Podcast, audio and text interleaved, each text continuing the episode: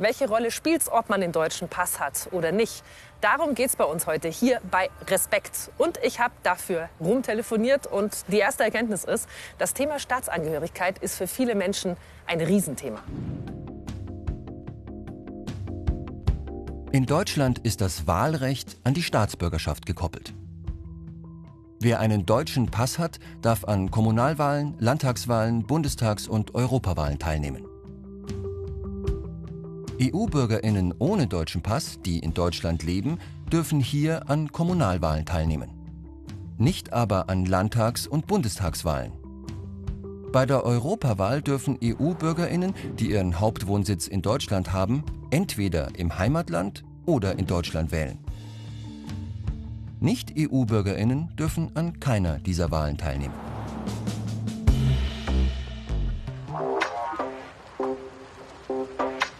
Aber zuallererst machen wir mal eine Begriffsklärung.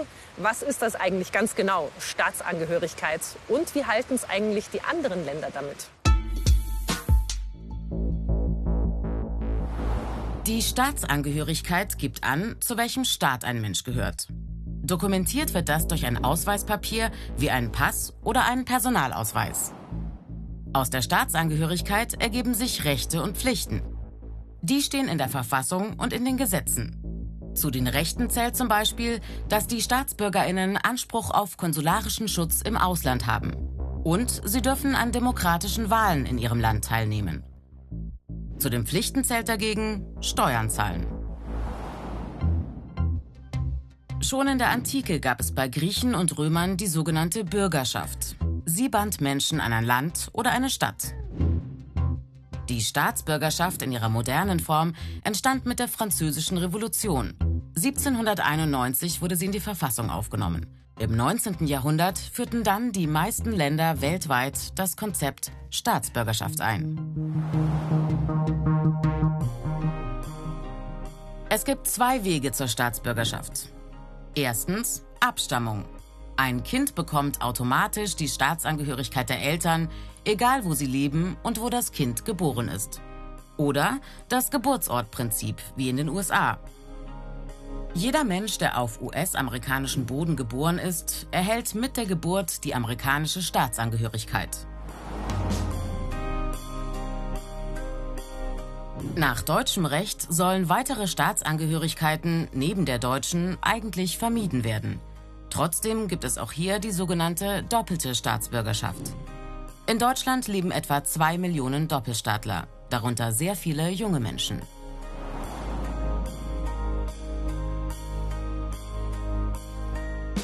Für die Einbürgerung in Deutschland gilt, Diejenigen, die Deutsche werden wollen, dürfen keine Straftaten begangen haben, müssen mindestens seit acht Jahren in Deutschland leben und ein unbefristetes Aufenthaltsrecht haben. Ich bin jetzt auf dem Weg in den Münchner Osten zu jemandem, der als Kind aus der Türkei kam und den Fragen rund um Staatsbürgerschaft und Identität seit vielen Jahren privat und beruflich umtreiben. Es ist der Sozialpädagoge Dennis Dadli. Er lebt seit seinem zehnten Lebensjahr in Deutschland. Inzwischen hat er einen deutschen Pass. Jetzt wollen wir ja deine Geschichte hier in München so ein bisschen Etappe für Etappe nachlaufen. Und du würdest mich jetzt zu deiner Schule bringen, oder? Genau. Das hier war deine Schule? Genau, hier war ich in der Hauptschule von 5. bis 9. Klasse. Mhm. Genau, und es ist sofern wichtig, man hat äh, überwiegend hier Türkisch unterrichtet bekommen. So die Wahrscheinlichkeit, dass man zur Realschule kommt, wenn du die Sprache nicht gut beherrschst, ist vorbei. Das heißt, so klassisch gesehen, die Mädels wurden, wenn es gut läuft, Friseurinnen oder Schneiderinnen, die Jungs Lackierer mhm. ja, oder Gaswasser, solche Sachen. Für bessere Berufe wie Automechaniker damals hättest du einen qualifizierten Hauptschulabschluss gebraucht. Das war das Mindeste. Mhm. Und da haben natürlich auch wenige gehabt. Ich auch natürlich nicht. Dann habe ich äh, durch Zufall und Connection irgendwie eine Lehre begangen, Kfz-Lehre. Dann habe ich die mittlere Reife, die Abitur äh, nachgeholt durch den zweiten Bildungsweg. Und dann habe ich an der Stiftungsfachschule angefangen zu studieren und abgeschlossen. Und das alles hast du gemacht als türkischer Staatsbürger? Genau. Und du hattest keinen deutschen Pass? Nein. Was hat das bedeutet für dich damals? Also um deutschen, deutscher Staatsbürger zu werden, bräuchtest du ja eine Entlassungsurkunde vom türkischen Staat. Das heißt, ich könnte nur von türkischer Staatsbürgerschaft raus, wenn ich meinen Militärdienst abgeleistet habe. Ja. So, und ich habe Zeit gehabt bis zum 40. Lebensjahr. Bis dahin müsstest du deinen Militärdienst abgeleistet haben. Ansonsten wurde ja dein Pass äh, nicht verlängert, dann erlischt deine Aufenthaltserlaubnis wie Arbeitserlaubnis. Das heißt, dann hast du deinen Job verlieren können. Also das heißt, deine Arbeits- und Aufenthaltsgenehmigung für Deutschland wäre dann erloschen. Genau, Da, wo du dir schon ein Leben aufgebaut hattest, genau. schon lange. Genau, Und das war in welchem Jahr ungefähr? Weil das hat sich ja jetzt geändert. genau. Das waren äh, Ende 90er Jahren. Okay. Genau. Ich habe 1999 dann die deutsche Sch- Staatsbürgerschaft angenommen.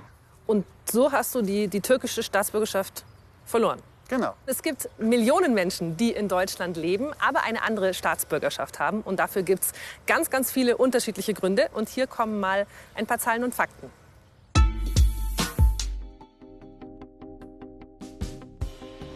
In Deutschland leben etwa 83 Millionen Menschen.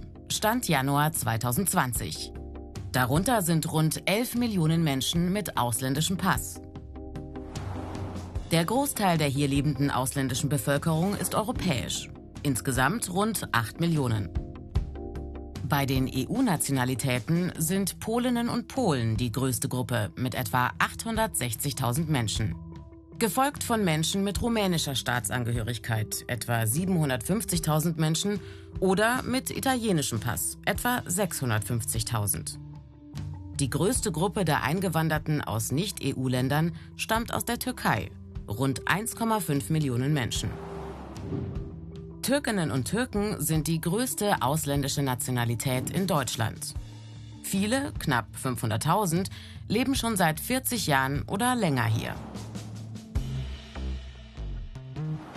Die meisten Zuwanderer aus der Türkei wurden ab 1961 als dringend benötigte Arbeitskräfte von Deutschland angeworben, als sogenannte Gastarbeiter. Ähnliche Abkommen gab es zuvor bereits mit Italien, Griechenland und Spanien. Auch all diesen Menschen ist das Wirtschaftswunder zu verdanken, der wirtschaftliche Aufschwung der 50er und 60er Jahre. Ein weiterer Grund für Zuwanderung? Flucht. Viele Menschen müssen ihr Herkunftsland wegen Kriegen, Terror oder ethnischen Konflikten verlassen und kommen als Flüchtlinge nach Deutschland. Etwa aus dem ehemaligen Jugoslawien. Von dort kamen insgesamt 1,3 Millionen Menschen hierher. Einige davon kamen schon in den 1960ern als Gastarbeiterfamilien. Die meisten aber mussten ihre Heimat wegen der Bürgerkriege ab 1991 verlassen und flüchteten nach Deutschland. Aktuell sorgt der Bürgerkrieg in Syrien, der seit 2011 das Land zerstört, für viele Millionen Flüchtlinge. Syrerinnen und Syrer waren im Jahr 2019 die drittgrößte ausländische Gruppe in Deutschland mit etwa 800.000 Menschen. Aus afrikanischen Staaten fliehen ebenfalls viele Menschen vor Kriegen, Hunger oder Verfolgung. Etwa 600.000 leben in Deutschland. SpätaussiedlerInnen sind deutsche Minderheiten, die in anderen Staaten lebten, bevor sie nach Deutschland zogen. Die größte Gruppe, sogenannte Russlanddeutsche. Circa 2,4 Millionen Menschen kamen so zwischen 1950 und 2018 hierher. Die meisten von ihnen nach dem Ende der Sowjetunion 1990. Viele SpätaussiedlerInnen kamen auch aus Polen. Von 1950 bis 2018 etwa 1,4 Millionen Menschen.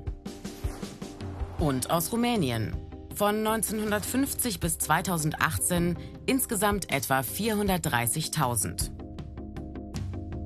Ebenso wie die zugewanderten Menschen aus afrikanischen Staaten, aus der Türkei oder aus Ex-Jugoslawien leben auch die SpätaussiedlerInnen seit vielen Jahren hier und sind längst fester Bestandteil der deutschen Gesellschaft. Dennis Dudley und ich sind inzwischen in Oberschleißheim angekommen. Beim Jugendzentrum, das Dennis nun seit über 20 Jahren leitet.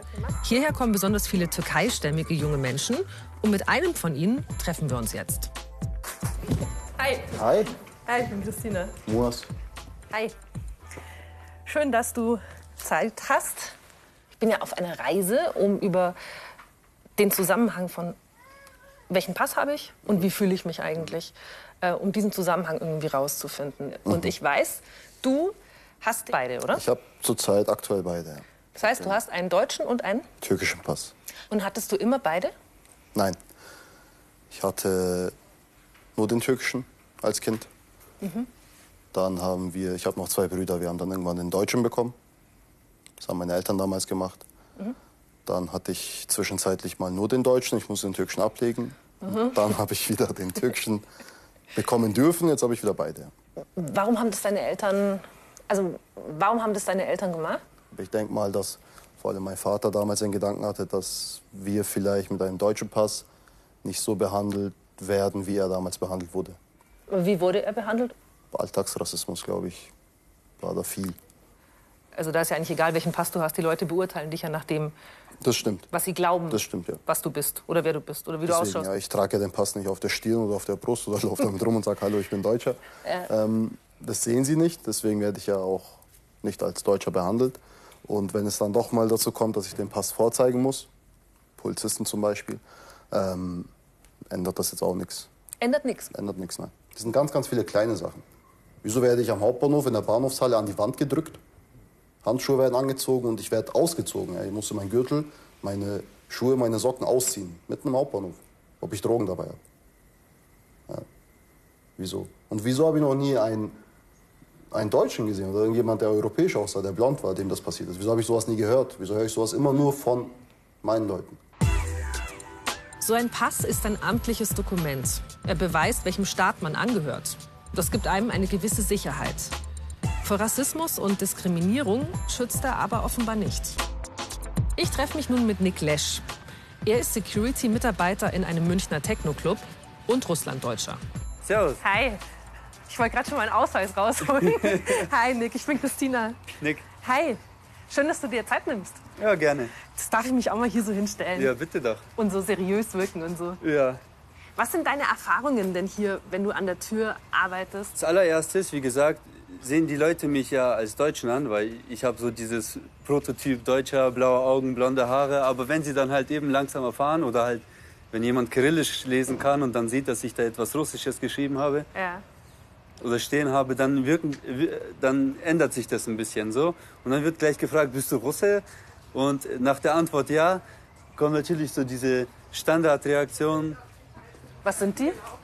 Naja, ähm, am Anfang recht positiv, aber man merkt schon, dass die Leute dann so ein bisschen so, oh okay, der ist Russe, mit dem müssen wir vielleicht ein bisschen vorsichtiger oder sowas. Da, da kommt der Prototyp raus, Russe, Türsteher, wahrscheinlich Kickboxer, kriminell oder sowas. Was mir also sehr klar geworden ist, dieser deutsche Pass, der ist eine sehr bequeme und schöne Angelegenheit. Da kann man wunderbar reisen, da kann man wählen gehen, da kann man hier politisch mitbestimmen. Aber dieser deutsche Pass alleine, der genügt nicht, dass man sich hier in Deutschland zugehörig fühlt. Selbst Menschen, die hier geboren sind oder schon seit ganz vielen Jahren hier wohnen. Scheinbar ist es eben nicht nur dieses Dokument, auf das es ankommt, was mindestens genauso wichtig ist oder wichtiger, das ist ausreichend Wertschätzung und Respekt. Und daran scheint es noch gewaltig zu hapern.